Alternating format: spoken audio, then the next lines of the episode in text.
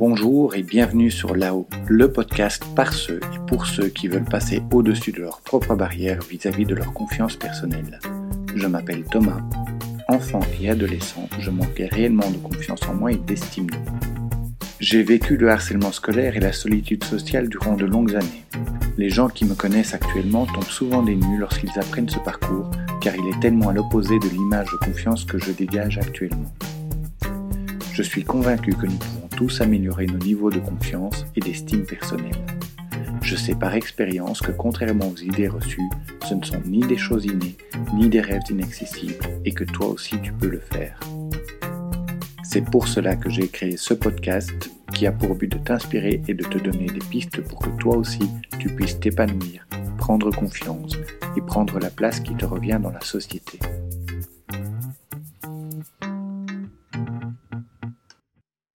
Cette semaine, j'ai eu envie d'aborder les thèmes de la confiance en soi et de l'estime de soi par l'autre bout de la lorgnette.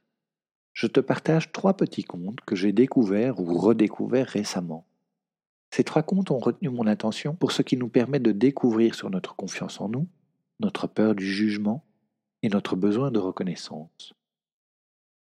Le premier conte est d'un auteur inconnu et s'intitule Le porteur d'eau ou la jarre fêlée. Un porteur d'eau indien avait deux grandes jarres, suspendues aux deux extrémités d'une pièce de bois qui épousait la forme de ses épaules.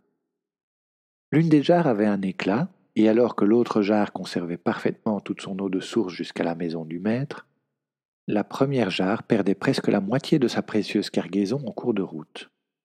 Cela dura deux ans, pendant lesquels chaque jour, le porteur d'eau ne livrait qu'une jarre et demie d'eau à chacun de ses voyages.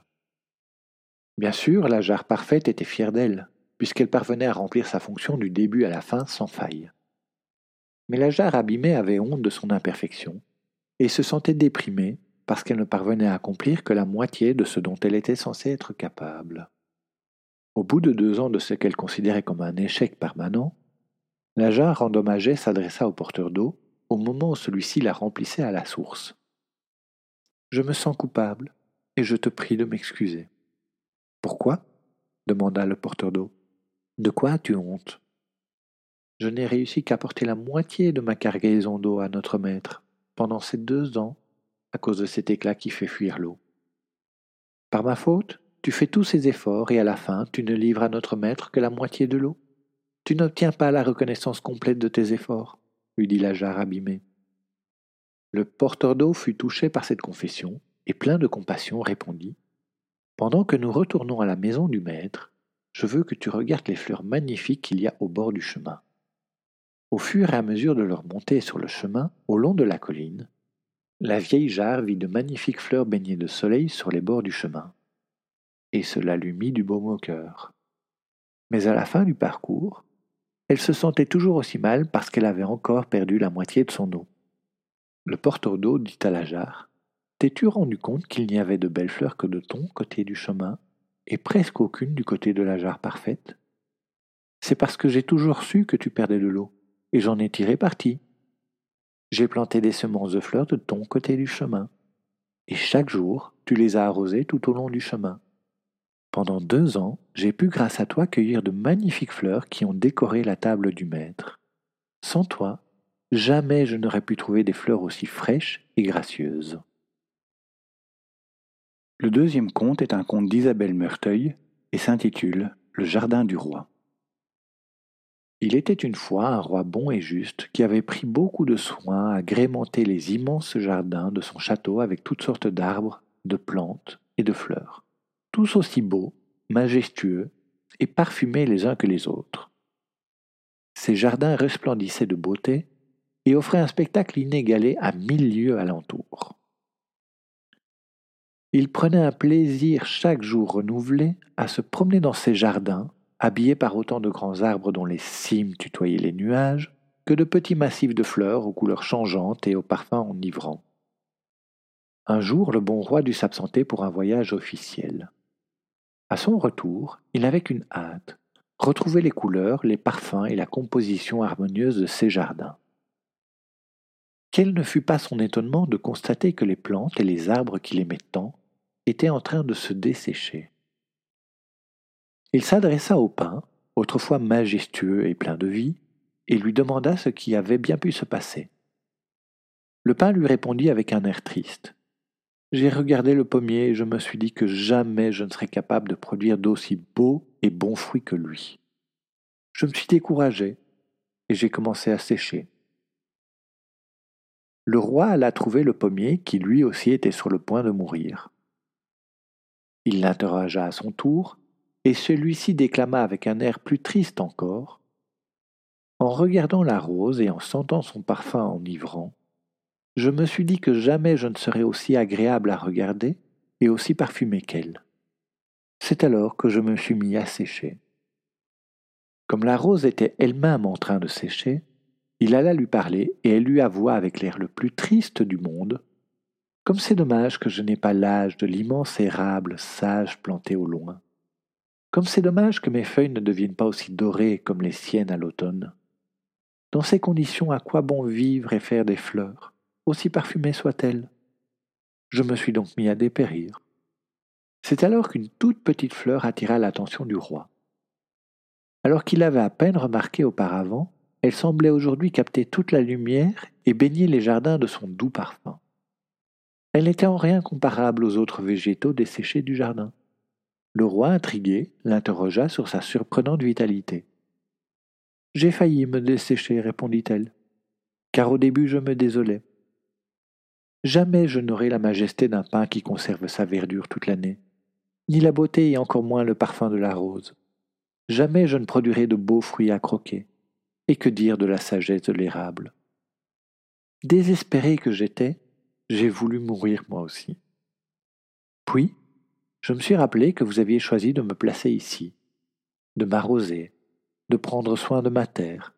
Vous m'avez accordé autant d'importance qu'au pain, qu'à la rose, qu'au pommier et qu'à l'érable. C'est donc que vous vouliez de moi autant que des autres, tel que je suis, et que j'ai toute ma place dans ce jardin. À partir de ce moment-là, j'ai décidé de m'aimer tel que je suis et de contribuer à mon niveau à rendre ce jardin aussi agréable que possible. C'est exactement ce à quoi je m'emploie depuis que vous êtes parti, et ce à quoi je m'emploierai tant que je serai en vie.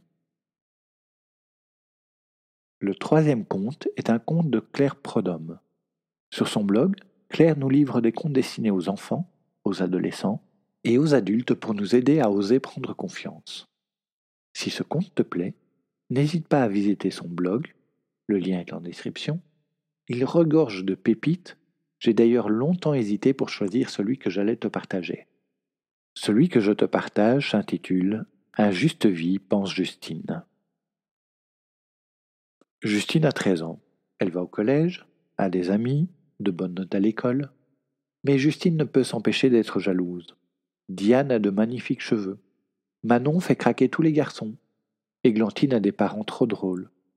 Justine les envie et se dit que cela doit être bien d'être à leur place. La vie est injuste. Justine se trouve fade, a des cheveux normaux, des parents normaux, et n'a encore jamais eu de petits copains. Vraiment, elle n'a pas beaucoup d'intérêt. Justine se plaint beaucoup.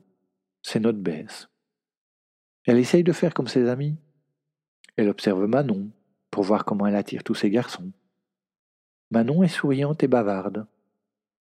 Justine cherche des sujets de conversation et s'entraîne seule chez elle, mais une fois devant les garçons, elle n'a plus rien à leur dire.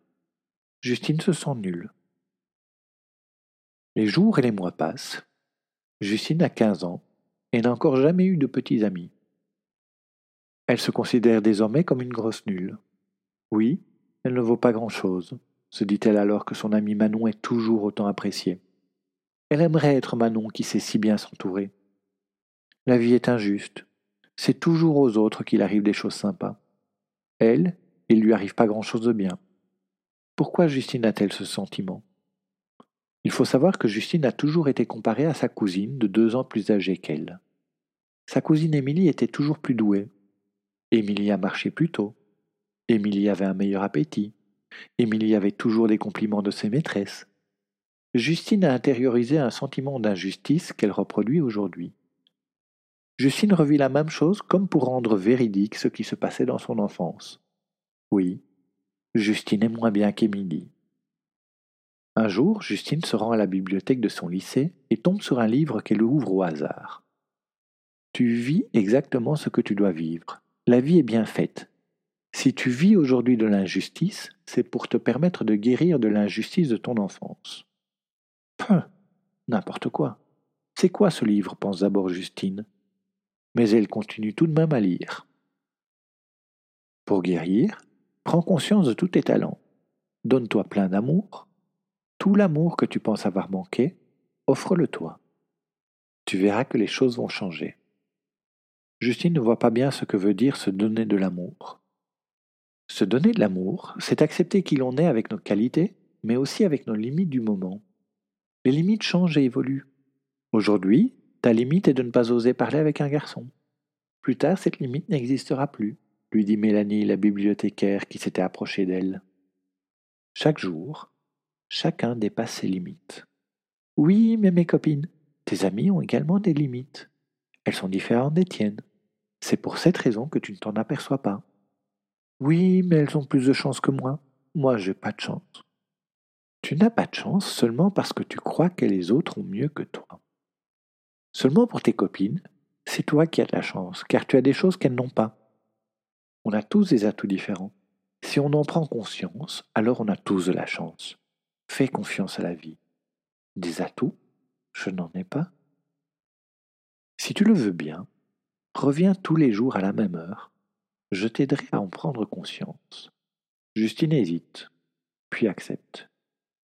Elle n'a rien à perdre, et puis elle apprécie la bibliothécaire. Les jours passent. Mélanie observe beaucoup Justine, lui propose qu'elle l'aide à la bibliothèque. Tous les jours, la bibliothécaire pointe du doigt tout ce que Justine réussit, tout ce qu'elle apporte à la bibliothèque. Tu as donné envie à Geoffrey de lire ce roman, alors qu'il n'aime pas lire, lui dit un jour Mélanie. Avec ta douceur et ta patience, il s'est laissé tenter. Il s'est senti compris lui qu'on a sûrement beaucoup pointé du doigt, car il n'était pas très bon élève. C'est une très belle qualité que d'être empathique. Plus les jours passent, plus Justine se sent en confiance. Elle s'investit dans la danse, oublie sa timidité, elle crée des danses avec ses amis, lit des romans qui la passionnent et les partage avec les autres élèves à la bibliothèque. Elle se concentre sur ce qu'elle aime. Justine s'amuse, se découvre même une passion pour le théâtre. Si elle ne sait pas quoi dire aux garçons, sur scène, elle se transforme. Justine s'amuse car elle fait des choses qu'elle aime. Elle se sent à sa place, et tant pis pour les garçons, ils savent pas ce qu'ils ratent, se dit-elle en souriant. Un jour, son amie Manon vient la voir. Comme tu as de la chance, tu es douée pour le théâtre et la danse. Moi, je n'ai pas de talent. Alors, Justine repense à ce livre, à tout ce chemin parcouru. Mélanie avait raison. Tu as plein de talents, mais ils sont différents des miens. Et si on allait à la bibliothèque J'ai quelqu'un à te présenter. Justine accompagne Manon à la bibliothèque. Justine est fière de tout le chemin qu'elle vient de parcourir. Désormais, Justine sait qu'elle doit se concentrer sur ses qualités plutôt que sur ses limites. Pour conclure, nous avons tous nos blessures, nos peurs et nos failles. Que cela te freine ou te pousse à avancer ne dépend que de la manière dont tu perçois les choses. Et si ce qui te limitait jusque-là pouvait devenir la particularité qui te distingue et qui te fait briller Voici pour ces trois contes axés sur la confiance en soi. J'espère qu'ils t'auront plu autant qu'à moi. Si tu penses que ces contes peuvent aider quelqu'un de ton entourage, n'hésite pas à les partager autour de toi. N'oublie pas de t'abonner ou de t'inscrire à la mailing list. Merci pour ton écoute et je te dis à la semaine prochaine.